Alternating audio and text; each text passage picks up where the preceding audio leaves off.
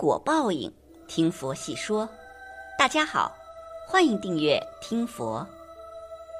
每个人家里都有清洁的工具，对于家里的清洁的工具，很多人都是放在卫生间的。但是大家知道扫把吗？很多人用完扫把以后，都是随手放在家里一个地方。可是家里的这三个地方不能放扫把，放了就会把自己的财运扫尽。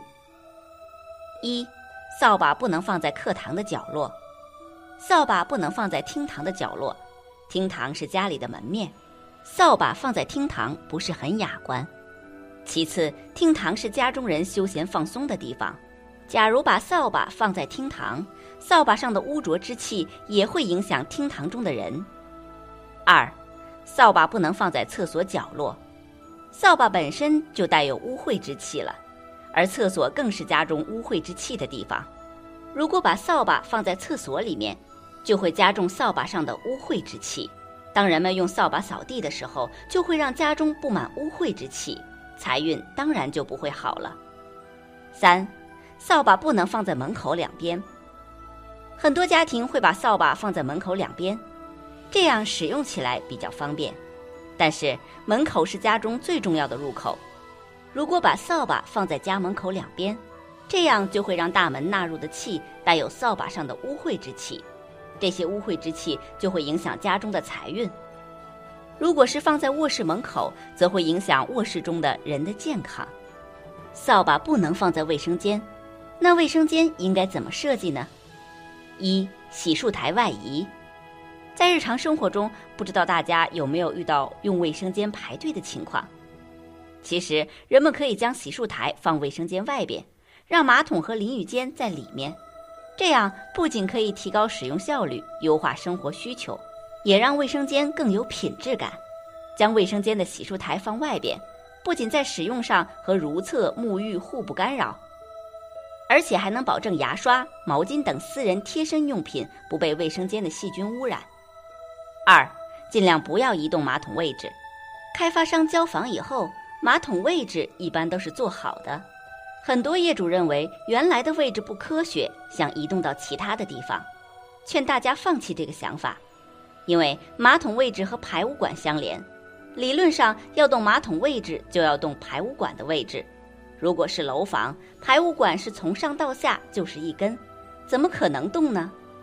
如果是别墅，楼上楼下都是自己家，还可以动，但是要改变也是非常麻烦的。排污管要穿过楼板，想改变位置，就要在楼板上打孔，重新布置排污管，并把原来的排污管位置的洞堵上，这是很浩大的工程。三，地面水平要向地漏处倾斜，厨房地面可以是平面，因为厨房地面着水的机会不多，而卫生间地面是经常有水的，在同一个存水空间里边，要保证地漏是最低点。否则，卫生间存水是非常让人头疼的。一般卫生间有两个存水空间，一个是淋浴区，用挡水条和外部隔开；另一个是淋浴区的外部，用过门石和卫生间外部隔开。石材质地坚硬，经常踩、经常磨也搞不坏，比较好。如果用人造石，过不了几天就磨花了。挡水条和过门石在贴地砖以前，让瓦工先贴好。这样做防水的时候，可以把挡水条和过门石与地面接触的地方好好做防水，以免以后漏水，从而失去挡水的功能。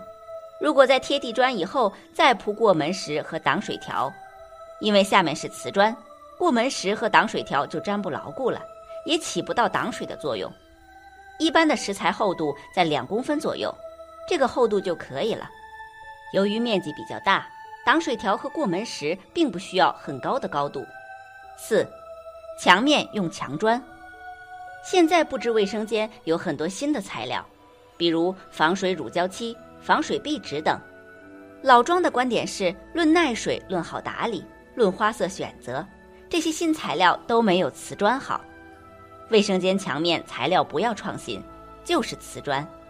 往往这些新材料非常贵，还没有瓷砖实用。五、干湿分区，干湿分区主要目的还是挡住水分，让干的地方更好打理，当然，还可以让湿区更利于保湿，让冬天洗澡不冷。如果有条件，一定要做干湿分区的设计。最彻底的干湿分区就是封闭式淋浴房，效果非常明显。冬天没有开暖气，在里面洗澡一点都不冷，但价格比较贵，而且其卫生清洁也比较难打理。另外，一旦坏了，修理也麻烦。六，空间，在卫生间的一面墙上装面较大的镜子，可以使视觉变宽，而且便于梳妆打扮。门口的缝隙应由平常的下方通风改为上方通风，这样可以避免大量冷风吹到身上。在卫生间门后较高处安上一个木质小柜，放一些平时不用又可以随用随取的东西，这样可以解决卫生间的壁柜不够用的矛盾。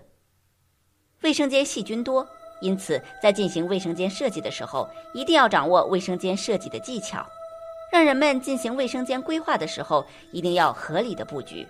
才能保证卫生间的使用感好。一屋不扫，何以扫天下？扫把摆放不好，会破坏自己的财运，而财运是人们生活中非常重要的所在。财运的好坏与人们的生活息息相关，因此每个人都希望知道自己的财运情况，都希望了解自己的财运信息，更希望知道如何改变自己的财运。毕竟，改变了自己的财运，就能拥有获得更多、更好的财运。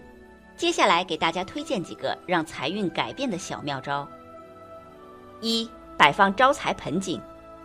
盆栽的植物除了美化环境之外，还寓意着生命的生长，其意义在于生和隐。因此，在传统的家居风水学中，不同的盆栽植物有着不同的功效。例如，富贵竹，富贵竹好养易生长。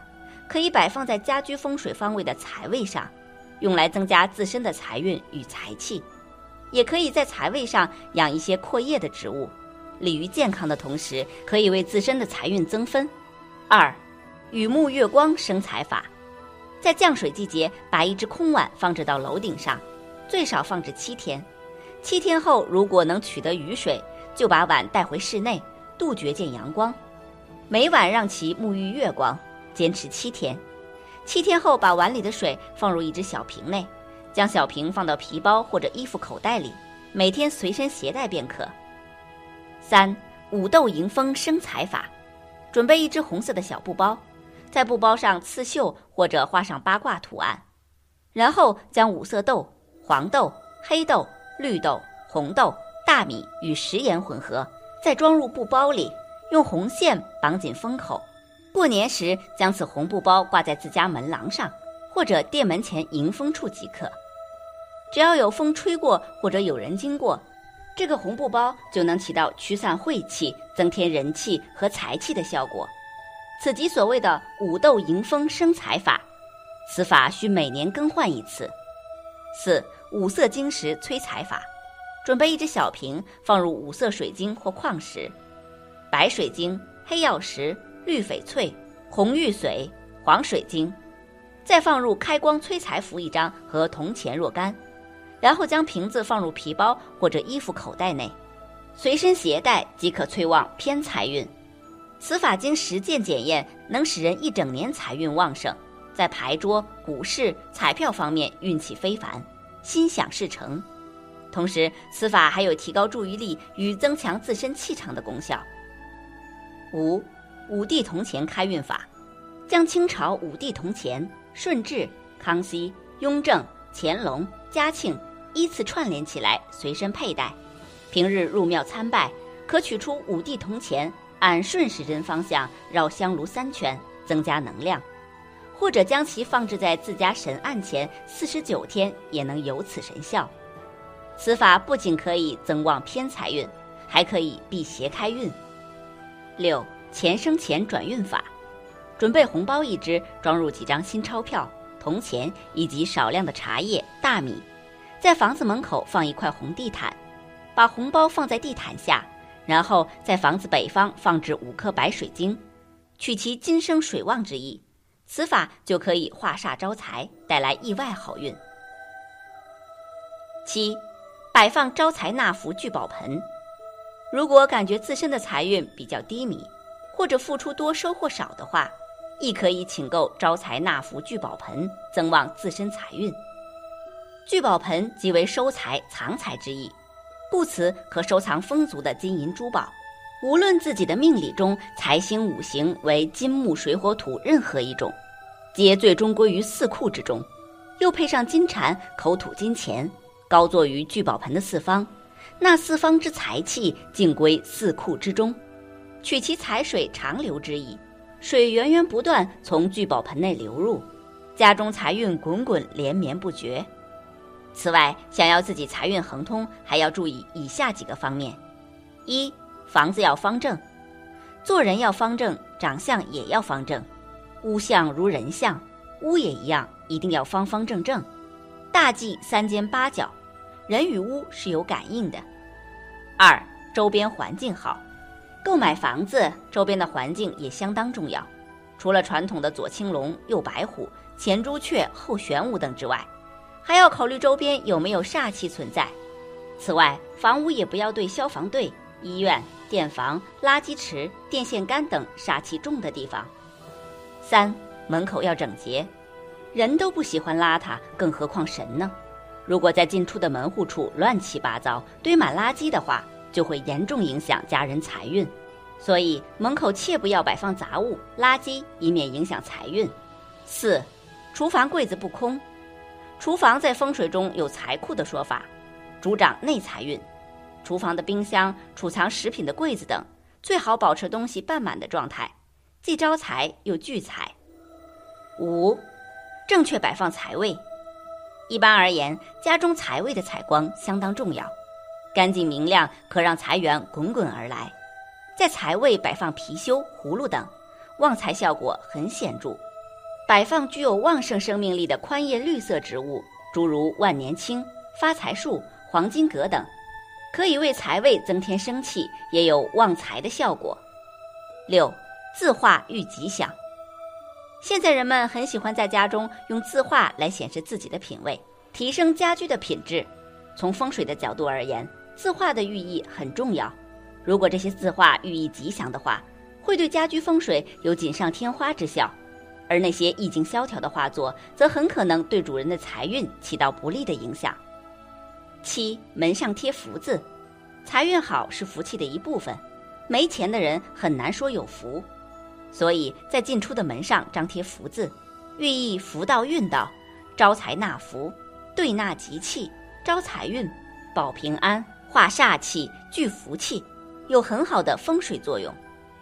八，玄关巧布局，门内是一处不可忽视的旺财宝地，门口的玄关处是藏风聚气之地，此处也是用来化解门犯煞气的地方。在此处巧妙布局，可以化解门外带来的不祥之气。如果门一打开正对窗户，形成风水上的穿堂煞，容易财来财去留不住；而在此处摆放屏风、盆栽、隔断或挂到帘子，都可以有效的挡住不断外流的钱财，从而起到聚财的作用。本期节目到这里就结束了，想看更多精彩内容。记得订阅点赞，我们下期不见不散。